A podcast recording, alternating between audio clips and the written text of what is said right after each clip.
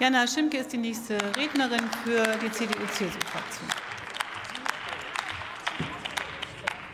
Frau Präsidentin, meine Damen und Herren!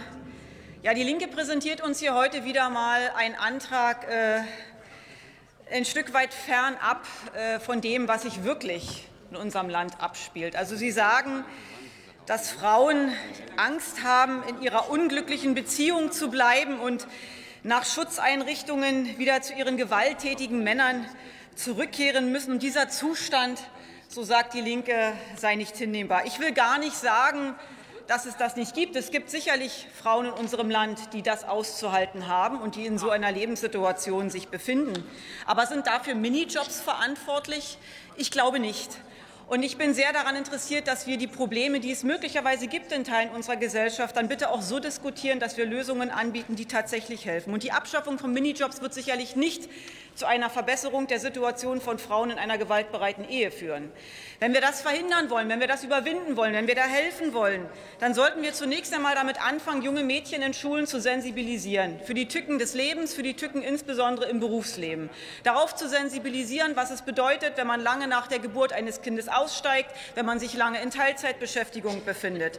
Und natürlich gehört dazu auch die Wahrheit zu sagen und den jungen Mädchen zu vermitteln, ein Mann ist eben keine Altersvorsorge. Also wehret den Anfängen, fangt frühzeitig an, euch auf das Leben vorzubereiten und vor allen Dingen auch unabhängig zu leben. Und bitte, wer denn in diesem Parlament will behaupten, dass dieses Land dazu nicht die Möglichkeit gibt? Wir sind eine der besten und großartigsten Demokratien, die es gibt auf dieser Welt. Jede Frau in diesem Land hat die Möglichkeit, frei zu entscheiden, wie sie gerne leben will. Es gilt weiterhin natürlich auch Hilfsangebote zu stärken, Frauenhäuser beispielsweise, soziale Angebote.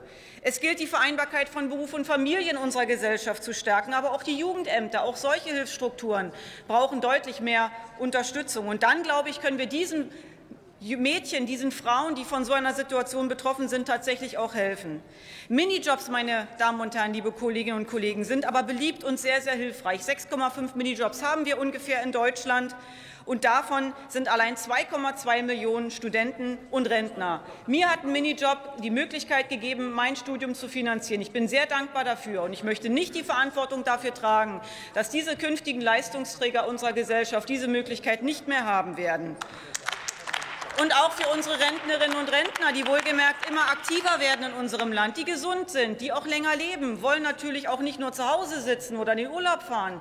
Die wollen vielleicht auch noch aktiv am Erwerbsleben teilnehmen. Warum wollen wir ihnen das denn nicht ermöglichen?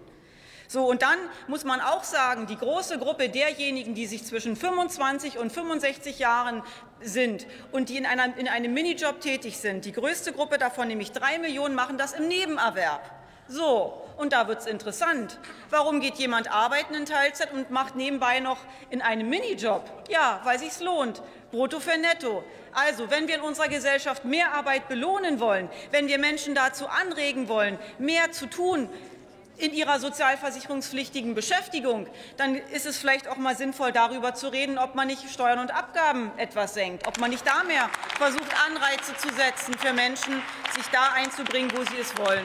So, und weil hier immer das Bild gezeichnet wird, dass alle ihr ganzes Leben lang in einem Minijob tätig sind, Entschuldigung, die allermeisten Minijob Beschäftigten sind dies ungefähr im Umfang von 40 Prozent, die machen das nur ein Jahr ja, dann wird das immer, immer weniger. Und ganz, ganz wenige tun es am Ende letzten wirklich langfristig, mehr als sieben Jahre. Das gehört alles dazu, meine Damen und Herren, das gehört alles zur Wahrheit dazu und das sollte hier an dieser Stelle auch diskutiert werden.